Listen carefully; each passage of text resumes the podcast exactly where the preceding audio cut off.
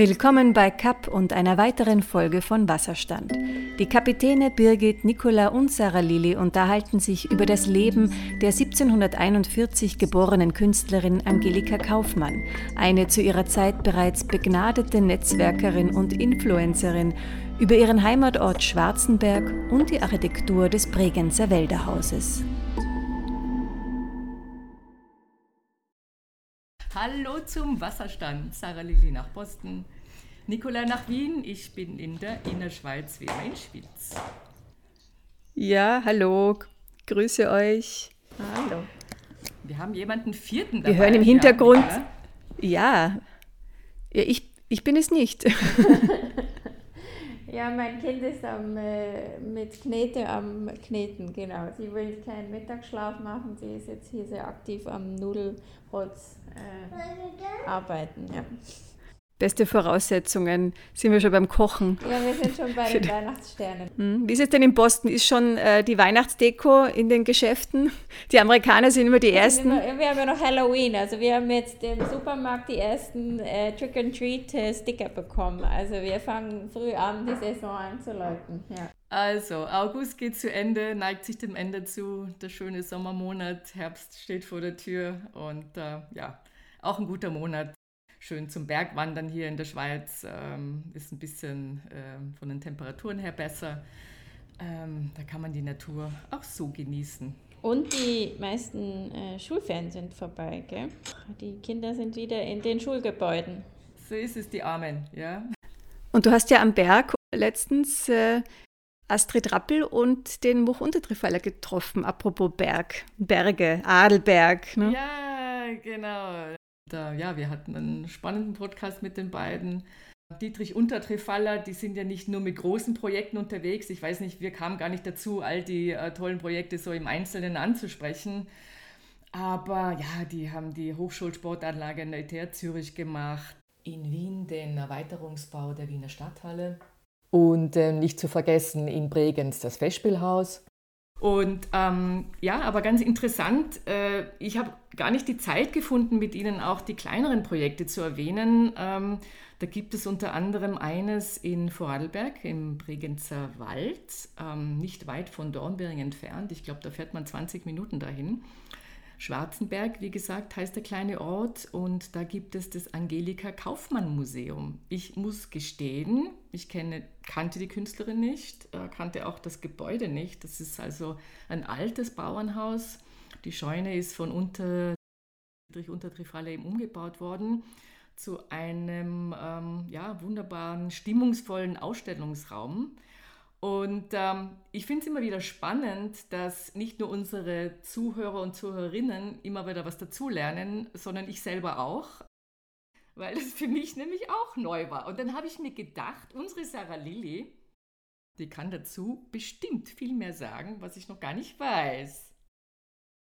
Ja, ähm, Angelika Kaufmann ist ein frühes Beispiel eines erfolgreichen weiblichen Künstlers und eine Vertreterin des Klassizismus. Andere Vertreter des Klassizismus, einfach, ich finde es immer hilfreich, so ein Bild zu haben, äh, sind zum Beispiel in Frankreich Jacques-Louis David oder in Italien Antonio Canova, ähm, der übrigens auch ihre Beerdigung 1807 in Rom organisiert hat und in England zum Beispiel einer der wichtigen Vertreter war Joshua Reynolds. Und eben zu den beiden letztgenannten pflegte Kaufmann zeitlebens eine, eine enge Freundschaft.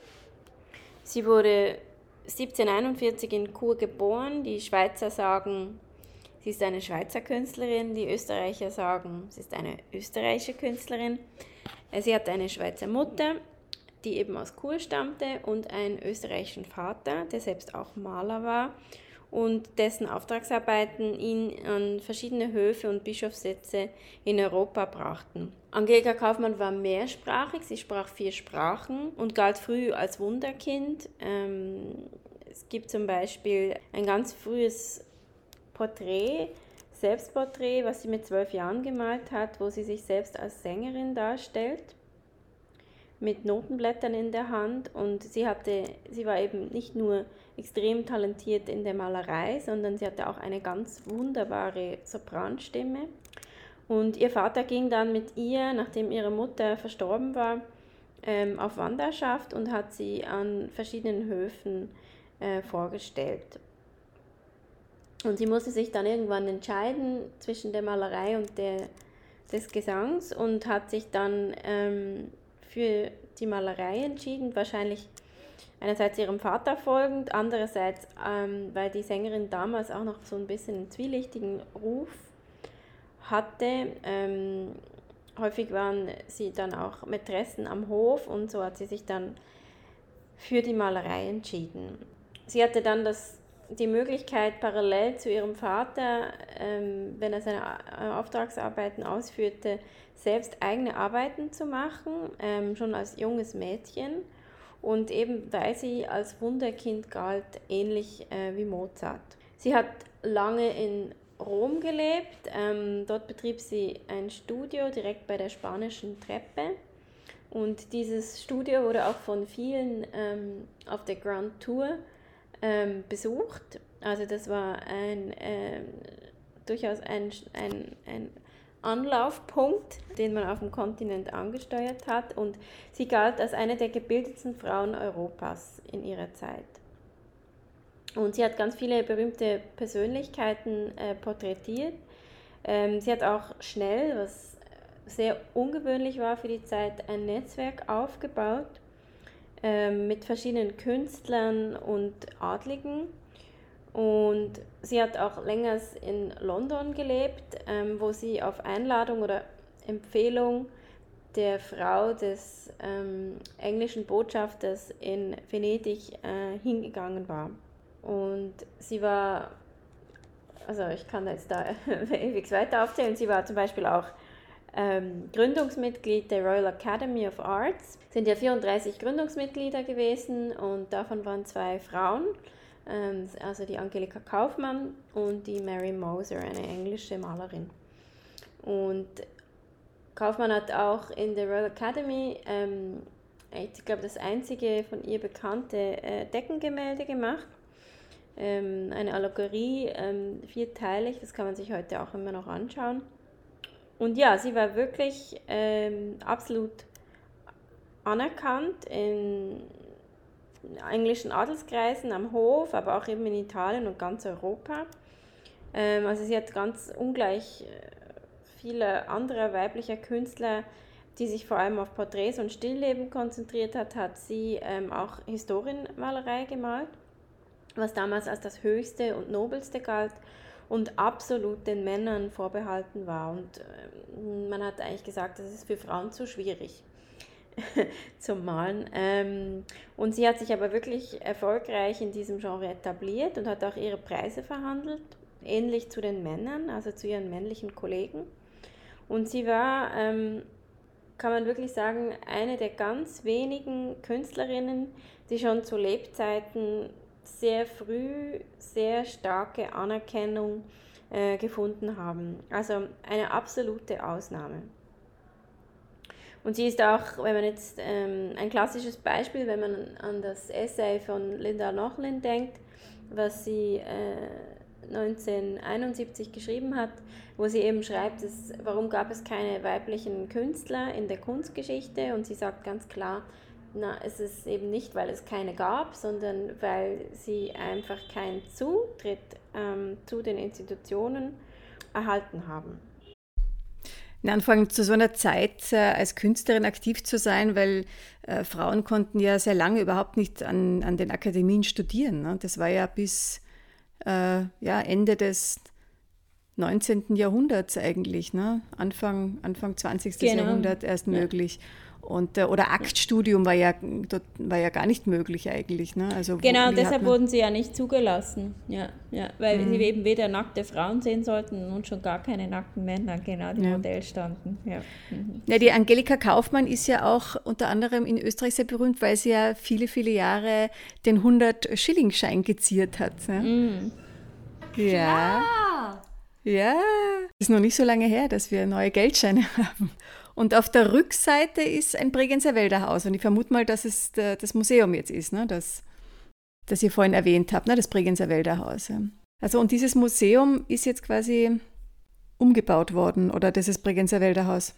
Die Tenne ist umgebaut worden und da ist jetzt eben dieses Museum. Ähm, Dietrich Untertrifaller hat auch den Scheuneneingang mit einer starken Glaswand verglast. Das heißt also, wenn man dem Gebäude ähm, sich nähert, hat man den Eindruck, als ob alles offen wäre. Ja? Und man kann äh, ohne Hindernis da durchgehen und reinspazieren. Ähm, also ganz gut gelungen. Und du hast natürlich einen äh, neun oder zehn Meter äh, hohen Raum. Ähm, der, die ganze Scheunenhöhe wurde da ausgenutzt. Und ähm, ja, wie halt immer unter Trifaller eben ähm, Dietrich Untertrifaller mit Präzision arbeiten und ähm, ja, alle Holzdetails äh, bis äh, ins Kleinste mit eben auch den ausarbeitenden Firmen, all diesen Spezialisten, die es im Vorarlberg gibt, äh, im Holzhandwerk bewerkstelligen konnte. Und was auch nett ist, ich meine, man kann da auch immer ähm, Kunst und äh, Wandern verbinden. Man geht erstmal ins Museum und dann macht man in den Bregenzer Wald einen Ausflug oder umgekehrt. Und das finde ich eigentlich immer ganz bereichernd. Oder essen. Ja, gehen. das natürlich immer. man kann ja auch sehr schön essen gehen im, im Vorarlberg. Aber das Tolle an diesen Wälderhäusern ist ja, also ich habe äh, vor kurzem mit Frank Stasi, einem Architekten in Vorarlberg, äh, auch ein Gespräch gehabt und äh, der hat ein in Dornbirn ein Wälderhaus umgebaut, hat es äh, mit, einer, mit Holz von einer Scheune, die auf der Seite abgebaut wurde, äh, ergänzt. Aber er hat auch gesagt, dieses 400 Jahre alte Wälderhaus, das stand vorher schon mal woanders. Und er hat es deswegen gesehen, weil auf den Holzbalken Markierungen angebracht worden sind äh, von, den, von den Baumeistern damals. Das heißt, man hat einfach das Wälderhaus abgebaut und woanders an anderer Stelle wieder aufgebaut. Also dieses Reuse, Reuse sagt man ja, dieses Wiederverwenden, das war damals schon gang und gäbe. Ja. Er sagt ja auch, wenn man jetzt ein Haus umgebaut hat und man hat zum Beispiel die Fenster vergrößert oder ausgetauscht, dann hat man diese Fenster nicht weggeworfen, sondern hat sie in den Keller gestellt, mitsamt dem Fensterrahmen. Und wenn man es gebraucht hat, hat man es dann irgendwo anders wieder aufgebaut, eingebaut.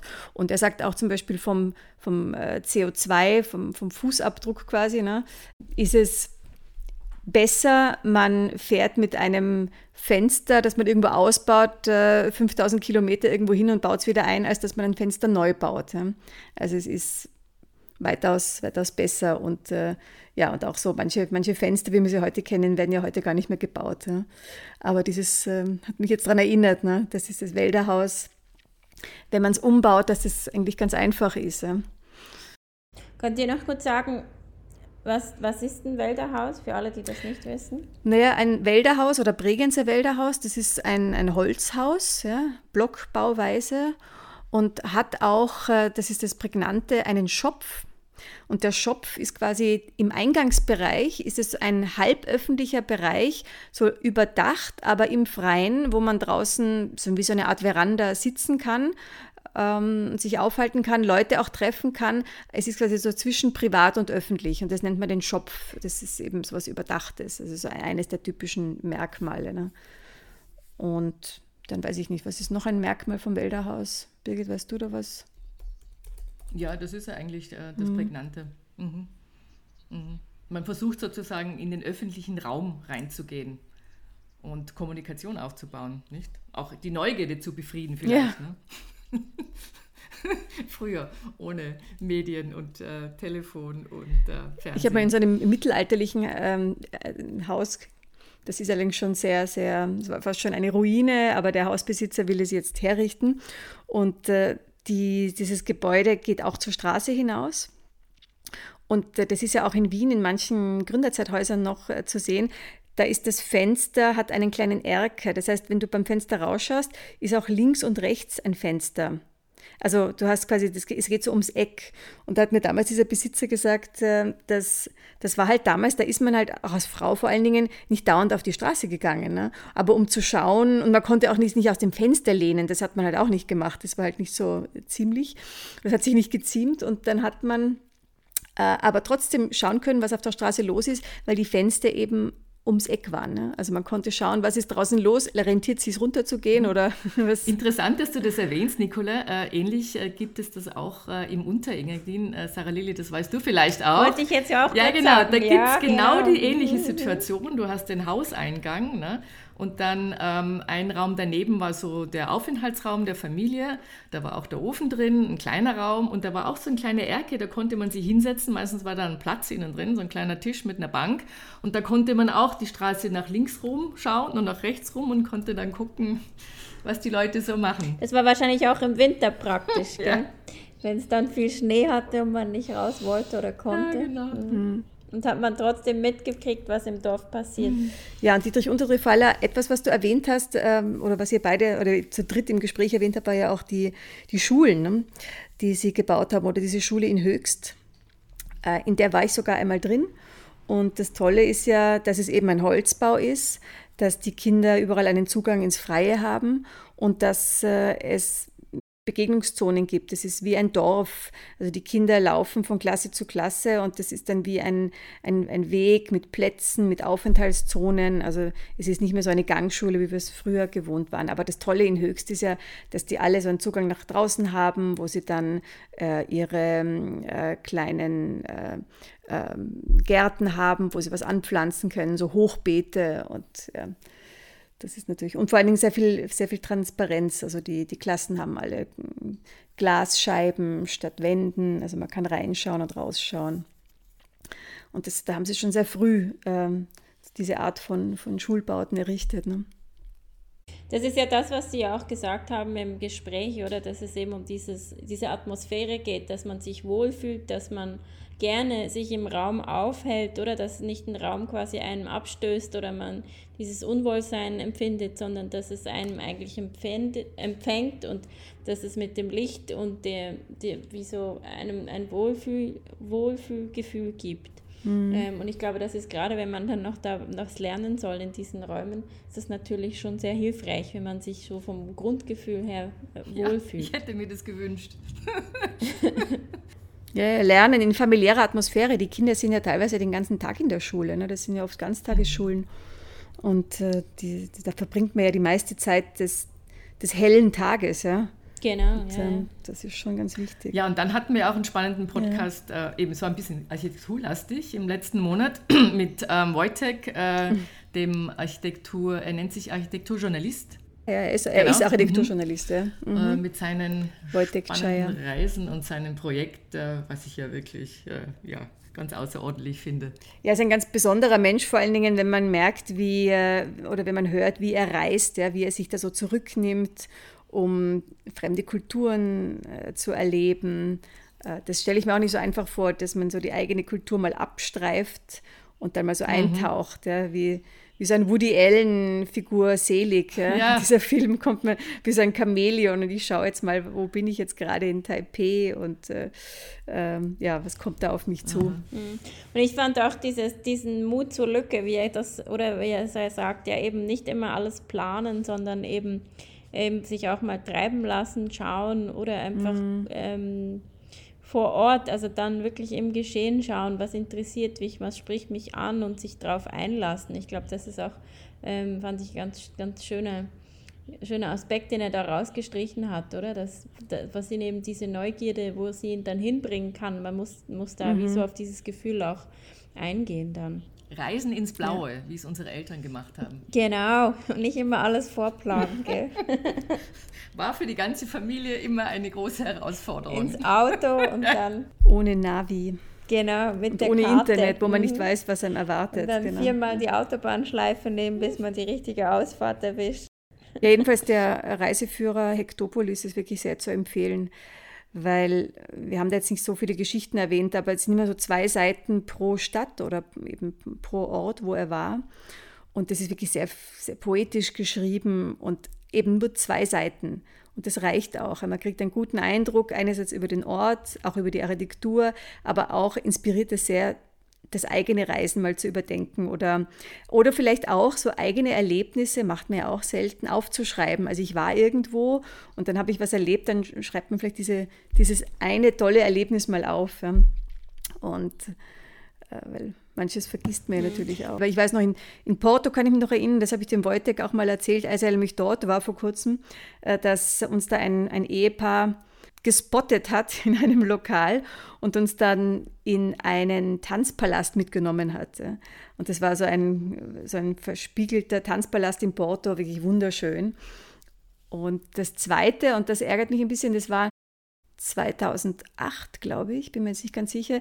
Jedenfalls äh, Casa da Musica vom Architekten Rem Koolhaas wurde da gerade, war gerade eröffnet frisch und äh, wir haben uns noch eine, äh, ein Konzert dort angeschaut. Das ist ja wie so ein, wie ein, ein Kristall, der da mitten am Platz steht.